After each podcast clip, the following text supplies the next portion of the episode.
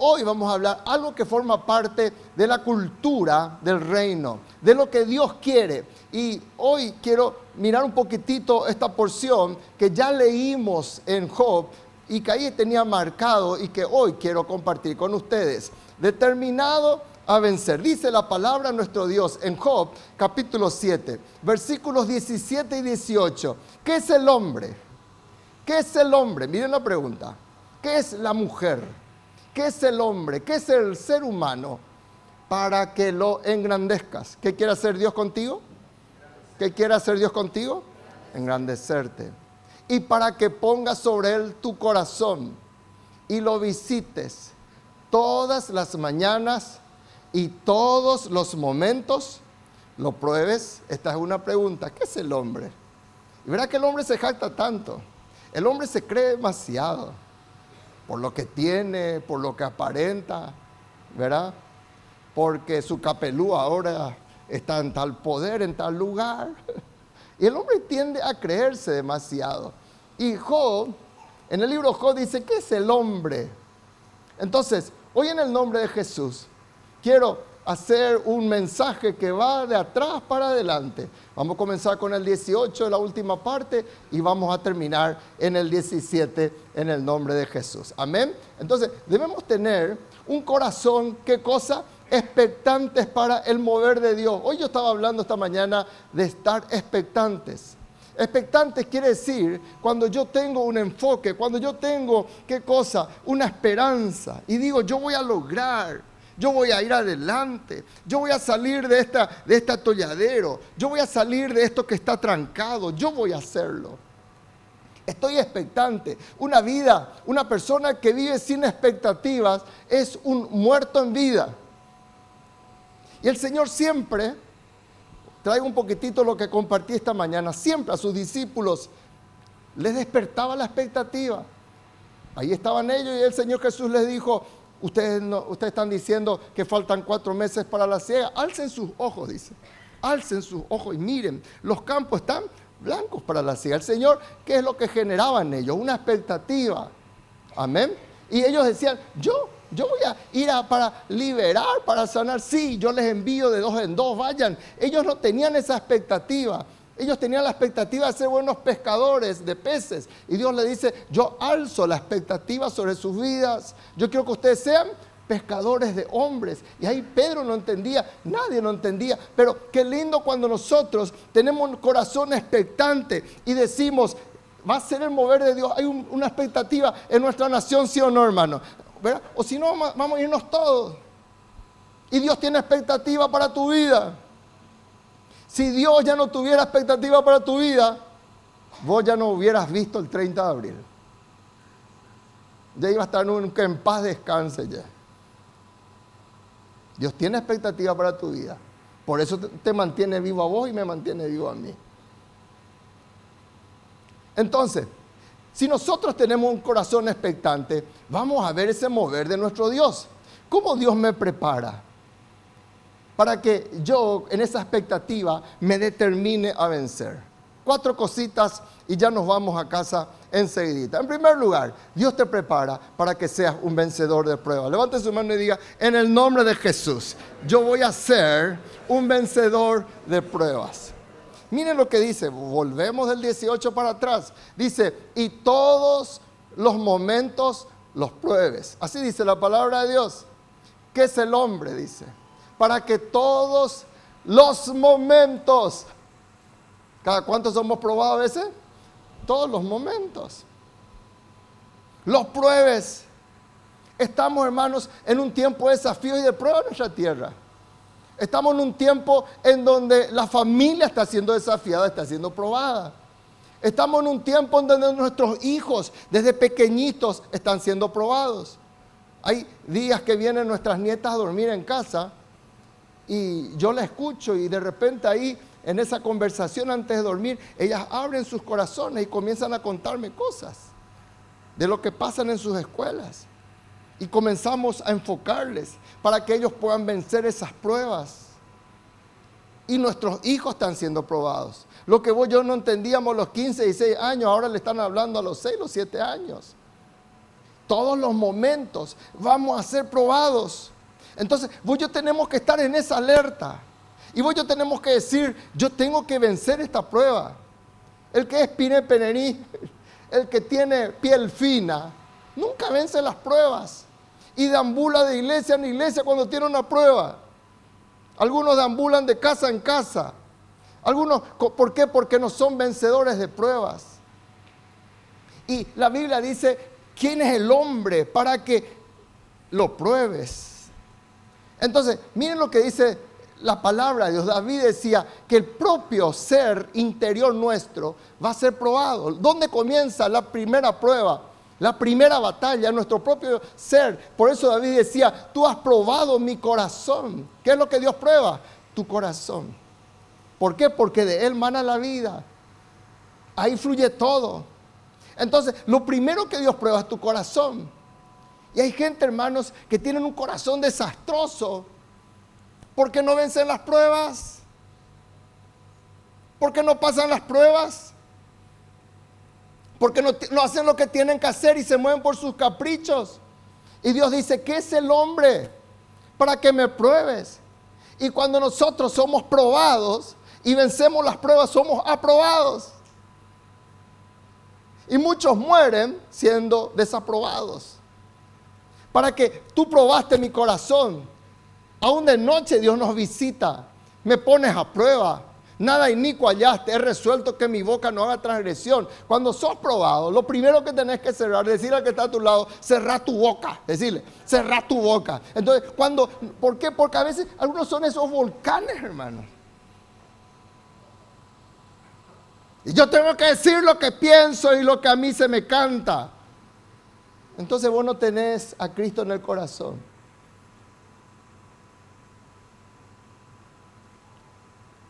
Pensante de hablar. Hola iglesia. Pensante de hablar. No dispares primero y piense después. Pensante de hablar. Cuida tu hormona, mujer. Amén. Cuida tu ira, varón. Porque el problema, hermanos, cuando estamos en prueba, lo primero que quiere hacer la boca es generar transgresión. Transgresión es romper una ley, romper un principio. Y muchos en ese momento no vencen las pruebas por la boca de cocodrilo, bocota que tienen. Cuida lo que habla tu boca. Pero vos no sabés lo que me pasa. No, nadie va a ser tentado, nadie va a ser probado más de lo que pueda resistir. Todo lo que vos y yo pasamos. Y según vaya siendo tu nivel de crecimiento en Dios, cada vez ser más probado. Porque Dios te va a llevar a nuevos niveles de conquista. El nivel del desafío de un soldado no es el mismo que el nivel del desafío que tiene que enfrentar un general. Y algunos vienen y me dicen, ¿cómo ahora que soy líder estoy pasando todo esto? Y antes yo estaba tan tranquilo ahí abajo. Y es porque está siendo probado, pero va a ser aprobado. Y también tus niveles de conquista, de victorias van a ser mucho más grandes que cuando era un soldado. ¿Me va siguiendo? Son vencedor de pruebas. Por eso dice la Biblia, no te sobrevino tentación, aquí habla tentación, aquí habla de prueba, habla de todo lo que nosotros tenemos que pasar. No te sobrevino algo que vos no, no puedas vencer. Y Dios sabe cuál es mi límite. Hasta dónde yo puedo soportar, hasta dónde vos podés soportar. Dios sabe eso. Y la Biblia dice que Dios no te va a dejar ser tentado, probado, más de lo que puedas resistir. Y miren qué bueno es Dios, que juntamente con esa tentación, juntamente con esa prueba, Él te da otra venida para decir, salí por acá, será. Y mi hijo, salí por acá. Yo te muestro. Esa es la salida. Una de ellas puede ser callarte. ¿Cuántos dicen amén? Una de ellas es hacer un paso. Y mamá me decía, contá mi hijo hasta 10. Y si no alcanza hasta 10, andate hasta 100 antes de enojarte, me decía. Amén. Entonces, con toda la tentación, con toda la prueba, siempre vas a tener, ¿qué cosa? Una salida. ¿Quién te da esa salida? ¿Quién te da la salida? Dios. El diablo, si es por el diablo, te va a cerrar todas las puertas. Pero nadie cae porque no tuvo una salida. Nadie. Eso, eso es ir en contra. Es que ya no pude, ya mentira. caíste porque quisiste. Vas a levantarte como vencedor de tormenta. Yo quiero proclamar eso en el nombre de Jesús. Levante su mano y diga, yo voy a ser un vencedor de tormenta. Es fácil ser un vencedor de viento sur, viento norte que aparece de vez en cuando, pero ser un vencedor de tormentas, eso es difícil. Y eso es lo que tus hijos van a recordar.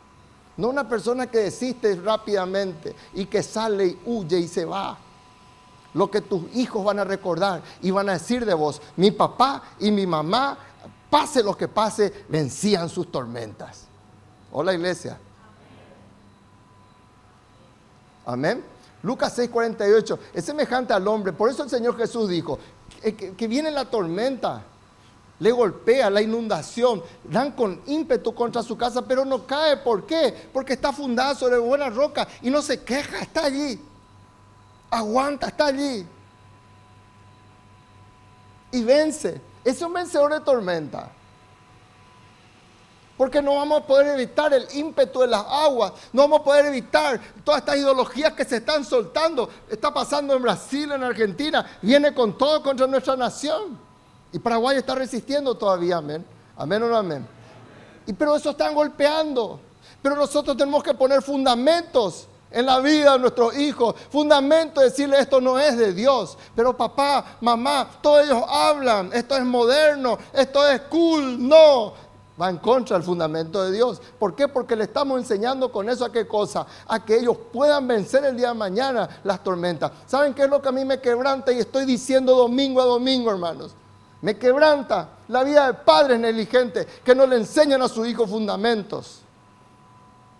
No le enseñan se callan, no ponen nada sólido en sus vidas y le dan todos los gustos y está bien que de repente pueda darle lo, que, lo mejor que tengas. Pero si no tiene fundamento, no va a ser un vencedor de tormentas. Y va a dar con ímpetu el viento, la lluvia, las tempestades contra su vida y se va a caer. Porque vos y yo no somos eternos, algún día vamos a salir y ellos van a tener que volar solos. Entonces, enseñarle, prepararle a tu hijo para que sea un vencedor de tormenta. Pero si vos no sos vencedor de tormenta, ¿qué autoridad va a tener tu hijo? Va a decir.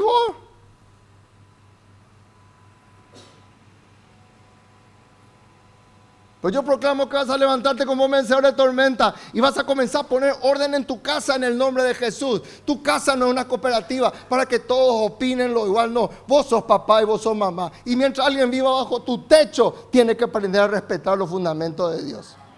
Cuando salgan de tu techo ya es otra cosa. Pero mientras viva, mi hijo a mí me decían eso. Pero yo ya soy mayor de edad. Ah, pero vos estás viviendo acá bajo mi techo. Y la patria potestad sigue mientras vos estás acá. Negativo, toda la iglesia, todas, vayan a estudiar, vayan a abrir células, vayan.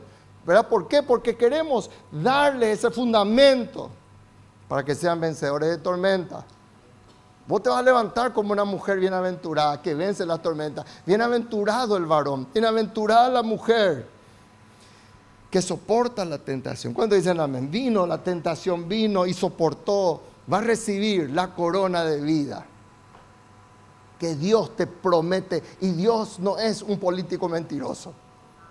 Dios, Dios cumple lo que promete y Él te va a dar esa corona de vida.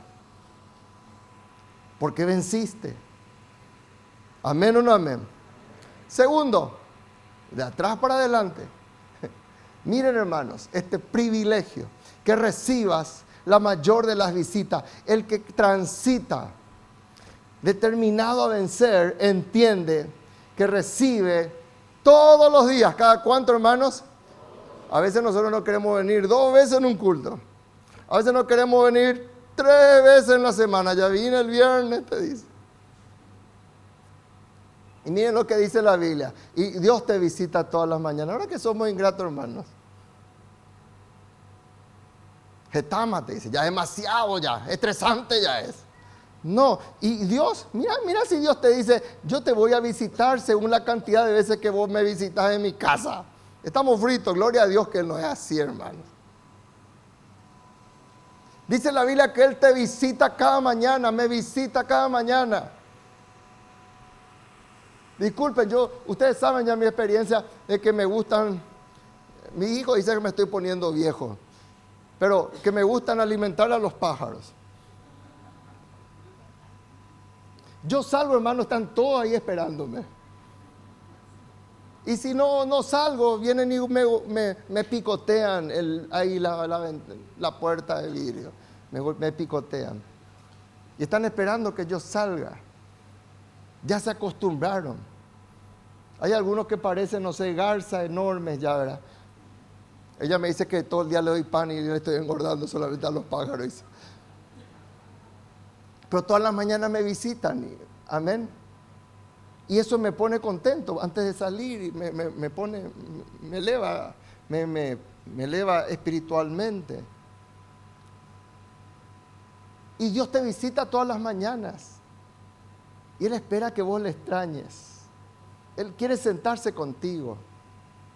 ¿Cuánto creen la palabra de Dios? Y si Dios dice que te visita cada mañana, ¿por qué no te sentás con Él? ¿Por qué es que la gente se, enciende, enciende su celular, enciende el noticiero, enciende cualquier tontería y lo que menos hace es dedicar ese tiempo, ese mejor tiempo para estar en la presencia de Dios?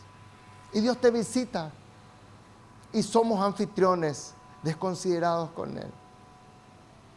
Y si vos trabajás a las 5 de la mañana, despertate a las 3 y media está con Dios. Hola iglesia. Algunos ni se cepillan bien para ir a dar su trabajo. Despertate y está con Dios antes de emprender tu jornada. Ahí Él te está esperando. No sé, yo tengo un escritorio, un lugar en donde me voy a la mañana y Ruth respeta, ella tiene su espacio y yo tengo mi espacio, en donde estoy a solas con Dios, donde ella está a solas con Dios. Y es el momento que Dios me visita y yo estoy con Él. ¿Y cuánto proclaman que esta es una semana de visitación poderosa? Yo quiero proclamar una semana de visitación poderosa de Dios sobre tu vida y tu familia.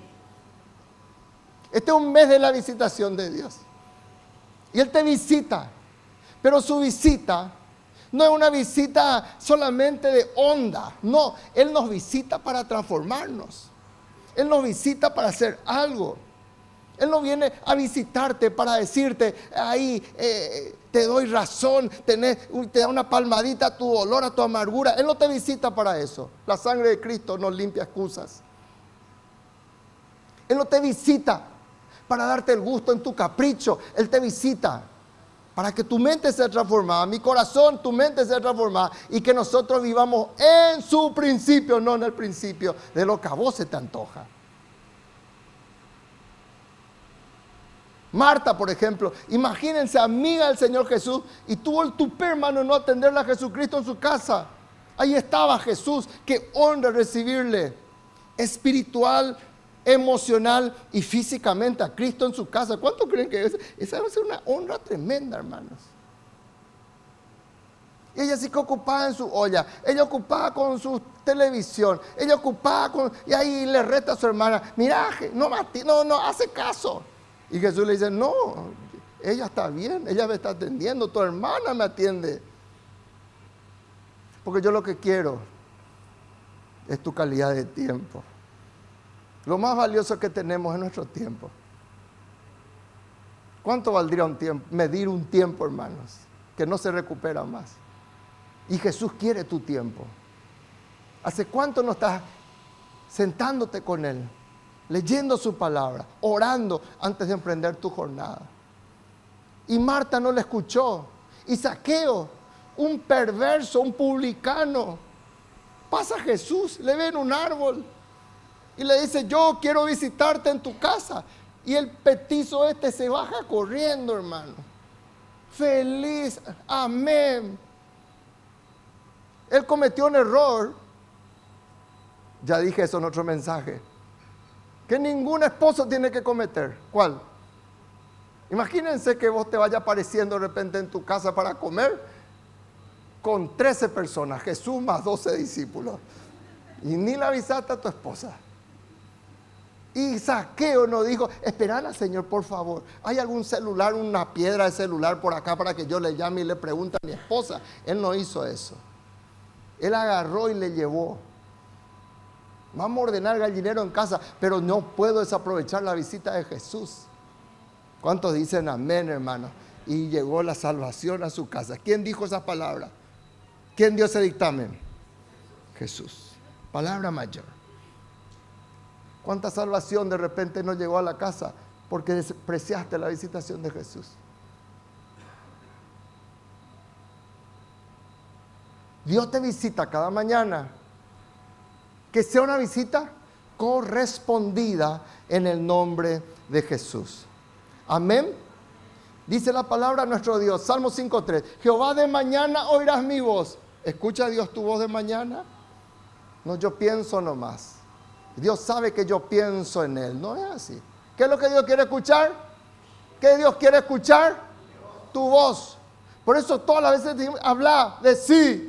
Eso no es parte de metodología. Es que Dios quiere escuchar nuestra voz, hermanos. Él quiere escuchar. Por eso David decía, Señor, de mañana leerás mi mente. No. Él dice, de mañana oirás mi voz. Tenemos que hablar, tenemos que orar, tenemos que hablar porque el diablo solo escucha nuestra voz. Por eso hay que hablar. El diablo no lee tu mente. Entonces vos y yo tenemos que orar. Tu hijo te tienen que escuchar orando.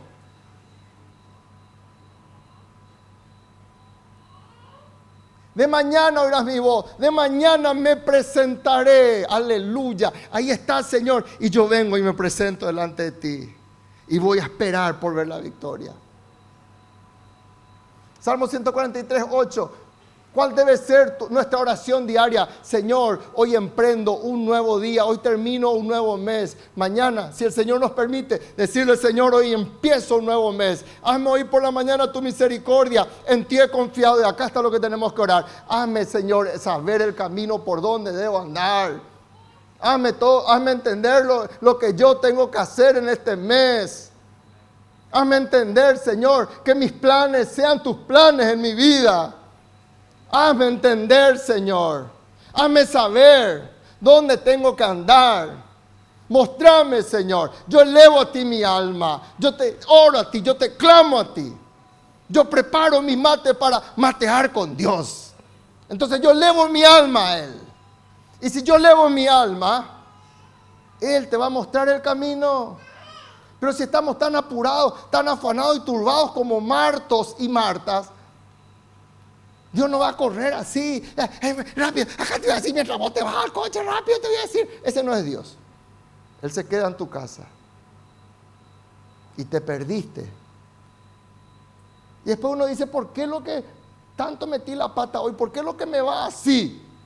¿Y por qué no estás delante de Dios? ¿Es Biblia o no es Biblia, hermano?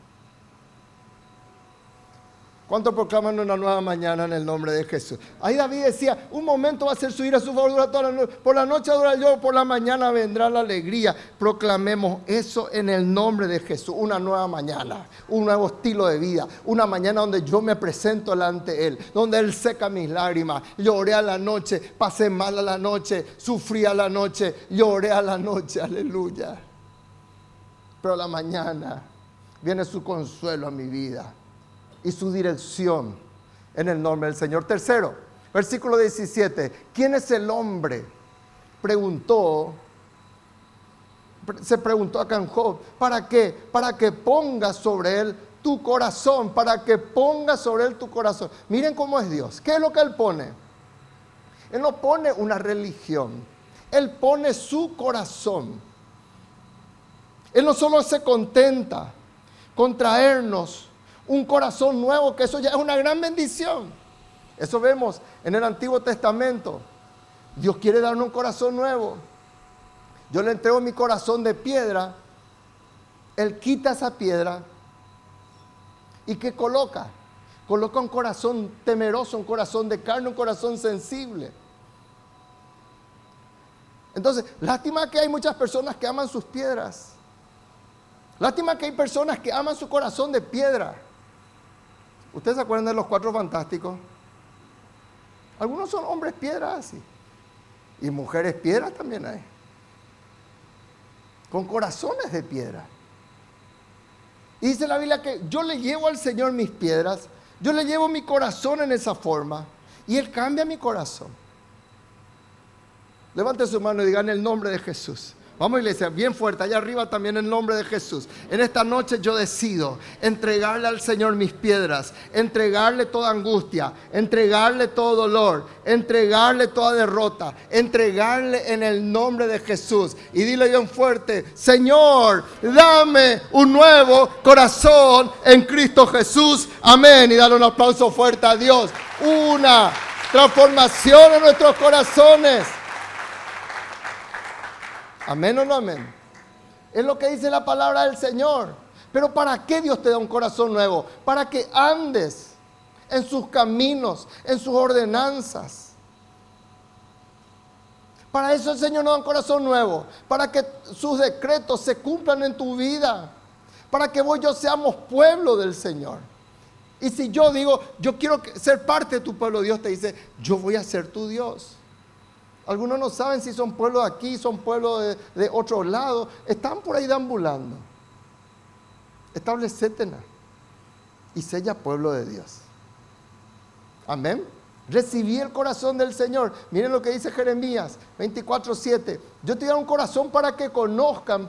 Por eso Dios no solamente te da un corazón para que tenga un corazón de carne. Dios te da un corazón para que le conozcas a Él.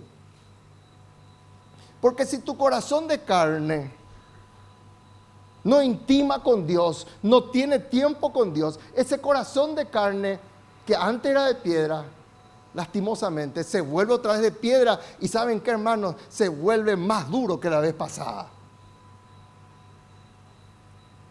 Por eso uno ve hijos de Dios que andan peor que los inconversos. Actúan peores que los inconversos. ¿Por qué? Porque no entendieron que el corazón de carne es un corazón sujeto a que yo guarde el mismo para que ande y conozca de Dios. Y siempre Dios va a hablar de pueblo, no es solitariamente vos. Siempre, todo lo que estamos leyendo, tanto en Ezequiel como en Jeremías, es para que vos formes parte de su pueblo. Y me serán por pueblo. Y en, en Efesios que leímos, Dios levanta la vara y dice, no es pueblo, ustedes son mi familia, dice Dios. Amén. Porque se volverán a mí de todo su corazón. El Señor espera que nuestros corazones sean buena tierra. Eso dijo el Señor Jesús. Si nuestro corazón no es buena tierra, entonces yo no voy a retener, yo no voy a dar fruto. Por eso no estás dando fruto. Y vos puedes decir lo que querés. Vos y yo podemos decir lo que queramos. Pero ¿saben qué es lo que habla, hermanos? El fruto el fruto. Y contra eso dicen los brasileños, no ten conversa, dicen. No hay más nada que hablar. Eso dijo Jesús y el fruto de tu vida habla qué corazón tenés. Entonces, cuando cae en buena tierra, entonces estos son los que con corazón bueno y recto, cambiando ya el corazón de piedra, Ahora tienen un corazón bueno y recto, retienen la palabra y dan fruto con perseverancia. No es solamente el 30 de abril, mañana 1 de mayo. Sigo dando fruto. ¿Cuántos dicen amén? Y estoy probado, viene el embate, viene, pero yo sigo dando fruto. Ahí me sostengo, me, agarro de Dios, me sostengo el invisible. Vienen los, vienen los ataques, pero yo sigo dando fruto, yo sigo dando fruto. Y no digo, ah, no, por estas tormentas yo suelto todo. No, sigo dando fruto, sigo dando frutos para Dios fruto, digan conmigo, fruto con perseverancia. Ah, yo allá en el 2015 di fruto. Bueno, ya es 2015. Ah, no, ya, ya comienzo el año, gloria a Dios, pero con perseverancia, estilo de vida, cultura del reino. El Hijo de Dios da fruto con perseverancia y todos sus frutos se ven alrededor. Amén. Entonces tu corazón será su corazón. ¿Cuántos dicen amén? Antes había una propaganda de un bolígrafo que decía un solo corazón, dos corazones supuestamente que escribía y del bolígrafo. Ese es el deseo de Dios, que seamos y tengamos un solo corazón. Y por último, hermanos, que seas engrandecido para Él. Terminamos con el versículo 17, arrancamos con el 18, pero el 17 dice, ¿qué es el hombre? ¿Qué sos vos? ¿Qué soy yo? para merecer que Dios nos engrandezca, hermanos. Dios quiere engrandecerte. ¿Cuántos dicen amén? Dios quiere levantarte. Dios quiere levantar tu cabeza para que otros digan, yo quiero tener el matrimonio que ellos tienen. Para que otros digan, yo quiero aprender de Él. Eso no es, no es arrogancia. Pablo decía, imítenme a mí así como yo a Cristo. Jesús decía, vengan y aprendan de mí que soy manso y humilde de corazón. ¿Qué es el hombre para que lo engrandezcas? ¿Qué hay en nosotros para que Dios pueda engrandecernos? ¿Que son muy lindos? ¿Son muy linda? ¿Alguien vio ese TikTok de esas famosas actrices? ¿Verdad? Alain Delon y eso. ¿Se acuerdan ustedes de Alain Delon? Miren lo que es Alain Delon hoy, hermanos. Yo sé que ahora. Termina toda la belleza, todo es pasajero. Actrices, una Sofía Loren de aquel entonces. Miren lo que es hoy, porque el tiempo va pasando. Hoy podemos ser grandes por algo supuestamente para los ojos de la tierra. Pero un gobierno pasa y ¿qué pasó con él? Va a pasar. Va a terminar esa grandeza. A lo mejor muchos ya ni le van a saludar más. Yo me senté al lado de un presidente en, el CFA y le miraba solito ahí él. Le saludé, hola, un expresidente. Solito. ¿Qué es el hombre? Deja que Dios sea el que te engrandezca, que Dios te levante, que te levante en tu lugar de trabajo, que te levante en donde vos estés, que te levante en tu colegio, en tu facultad, que te levante para la gloria y la honra del Señor. ¿Qué es el hombre para ser engrandecido? Todo se lo debemos a Él, hermano. ¿Cuántos dicen amén? Todo se lo debemos a Él. ¿Para qué Dios te engrandece? Dios te engrandece para que le sirvas. El verdaderamente grande le sirve a Dios. El verdaderamente pequeño se sirve solamente a sí mismo. Pero el grande, ahí Dios le levantó grande a José, le sacó de la cárcel. Y José dijo, ustedes no me enviaron acá, Dios me puso. ¿Me engrandeció para qué? Para alimentarle a ustedes, para bendecirle a ustedes. Y comienza a hablar José del propósito de Dios. Dios te engrandece para eso. Si no le servís a Dios, no sos grande en su reino. Salmo 91, por cuanto en mí ha puesto su amor, yo también le libraré, le pondré en alto. ¿Qué Dios quiere hacerte? Levante su mano y diga, Dios me quiere poner en alto. Quiere poner alto mi vida. Por cuanto ha conocido mi nombre. Dios quiere ponerte en alto. Y que vos seas una referencia en tu familia una familia que se movió con maldición, Dios te levante como bendición, porque Dios te pone en alto. Es Dios el que te pone en alto.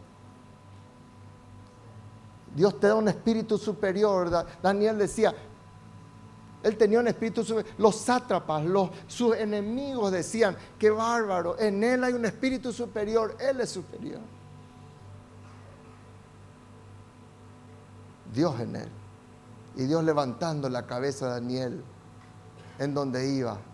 Y cuando así lo hacemos, no somos cola, somos cabeza en el reino y en el mundo, para la gloria al Padre. Y el engrandecimiento final. Y con eso culminamos, con estos dos versículos. El engrandecimiento final es cuando partamos de esta tierra y podamos encontrarnos con Él. Y que Dios te pueda decir bien, buen siervo y fiel. Venciste la tentación. Soportaste la prueba. Me serviste. Abriste tu casa. Yo sé que te rompieron tus chiches, destruyeron tu casa. Unos discípulos que no tenían educación, yo vi todo eso. Y te dolió, pero no cerraste tu célula. Y Dios te diga, por cuanto ahí en los pocos fuiste fiel. Yo te doy autoridad para que gobiernes conmigo. ¿En dónde? Autoridad sobre diez ciudades. ¿En dónde? En el milenio. En el milenio. En el milenio los vencedores van a venir con Cristo para gobernar ciudades.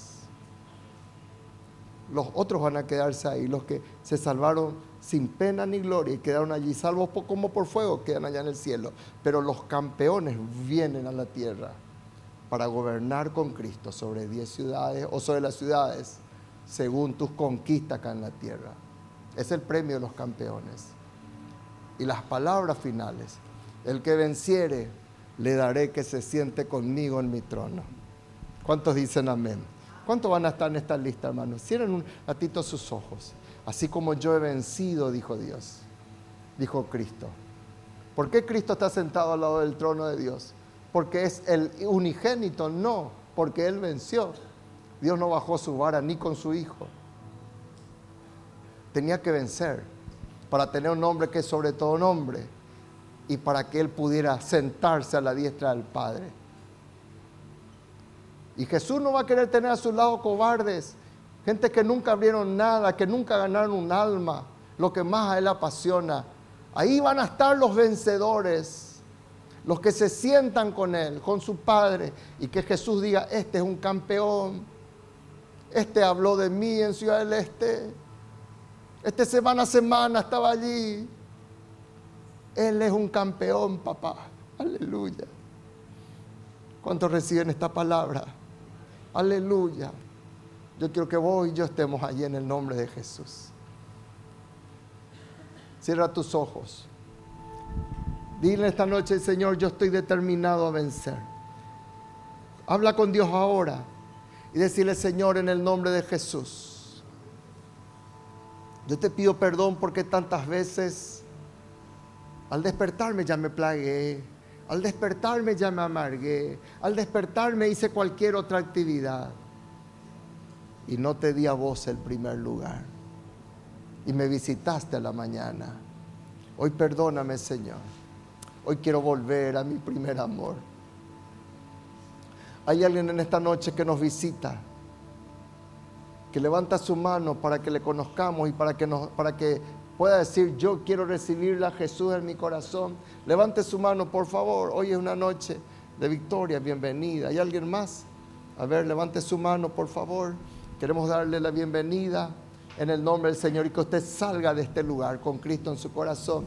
¿Quiere pasar aquí adelante para invitarle a Cristo en su vida? Vení, por favor.